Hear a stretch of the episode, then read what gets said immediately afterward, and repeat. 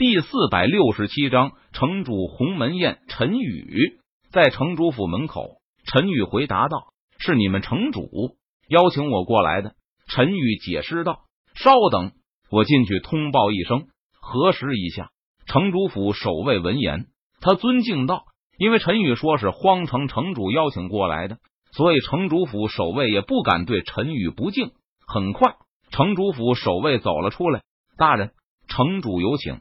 城主府守卫尊敬无比道：“好的。”陈宇点头道：“在城主府守卫的带领下，陈宇进入了城主府中。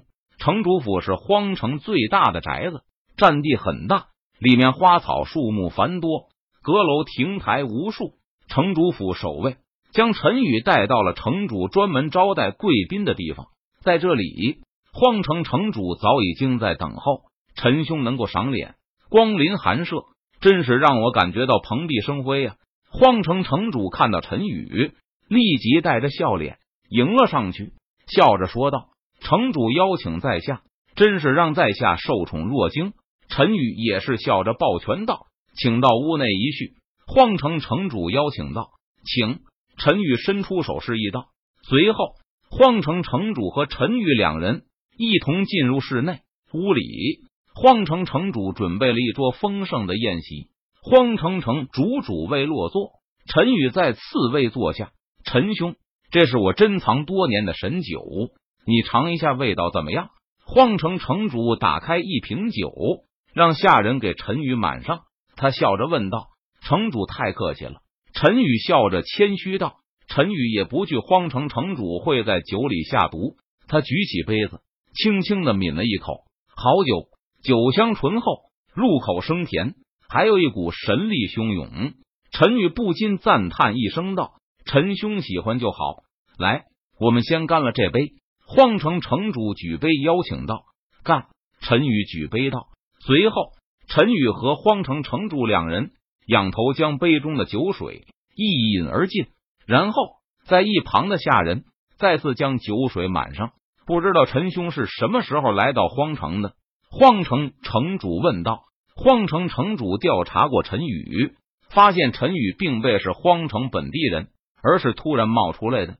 大约在一个月前吧。”陈宇笑着回答道：“不知道陈兄认为荒城如何？”荒城城主笑问道：“荒城虽然毗邻荒漠，但是却是荒漠之中的一座生命之城，依靠荒漠几大禁地，繁荣昌盛。”陈宇笑着说道。那不知道陈兄是否愿意留在荒城？若是陈兄愿意留在荒城，我可以将荒城副城主之位交由陈兄担任。荒城城主向陈宇抛出了橄榄枝，他笑着说道：“城主客气了，但是我逍遥自在惯了。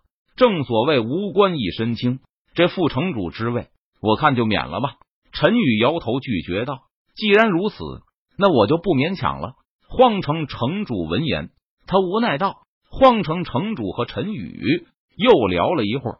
陈兄，别客气，吃。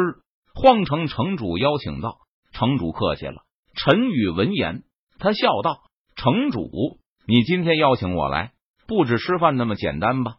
你还有什么事情，就直说吧。”陈宇直接开门见山道：“如此，那我就直说了。”荒城城主闻言，他沉声说道：“最近，陈兄灭了夏家、耿家。”还有地狱杀手组织分部，这导致了荒城人心惶惶。我希望陈兄以后有什么事情可以来找我，我帮你解决，不需要如此大动干戈。荒城城主说道：“城主，我已经说过了，我不犯人，人不犯我，人若犯我，虽远必诛。我陈宇不是主动找麻烦的人，但是若是有人主动来找我的麻烦，那我也不会客气的。”陈宇沉声说道：“就没有一点通融的办法吗？给我一个面子，不要在荒城闹出太大的事情来，否则我身为荒城城主压力很大。”荒城城主劝说道：“城主，这些事情你能管得过来吗？或许等我离开荒城，这些事情就没有了。”陈宇摇了摇头说道，并没有给荒城城主面子，将夏家、耿家。地狱杀手组织分部，自己没有招惹他们，他们便要来招惹自己。而且对方上来就想要置自己于死地，这样的矛盾又岂是可以随便化解的？只有不死不休的局面。陈兄，如果我说你不答应我的条件，我就让你走不出城主府呢？荒城城主脸色阴沉了下来，他看着陈宇，语气森然道：“图穷匕现。”荒城城主见陈宇不肯配合，他心中升起了杀意。荒城城主绝对不允许在荒城有他无法掌控的不稳定的存在和因素。城主，我说过了，我不是主动去找其他人麻烦的人，但是有人来主动招惹我，我绝对会以雷霆之力进行反击。如果城主想要验证我的话是否是真的，你可以尝试一下。陈宇脸色淡然，眼眸平静道：“对于荒城城主的威胁，他丝毫不在意。陈兄，识时务者为俊杰。若是你敬酒不吃吃罚酒，那就别怪我对你不客气了。”荒城城主看着陈宇，他冷声说道：“屋内气氛逐渐冰冷了起来，四周杀意升腾。我这人吃软不吃硬。”城主不信的话，你可以试试看。陈宇淡定的坐在椅子上，他淡然道：“陈兄，既然如此，那我倒要领教一下你的厉害了。”荒城城主脸色冰冷，他寒声道：“哐当！”荒城城主将手中的杯子砸在了地上，摔杯为号。躲藏在四周的城主府守卫听到信号后，纷纷从隐藏处冲了出来，将陈宇团团包围了起来。陈兄。我再给你最后一次机会，你要么乖乖的待在城主府，哪里也不要去；要么你就立即离开荒城，永远也不要再出现。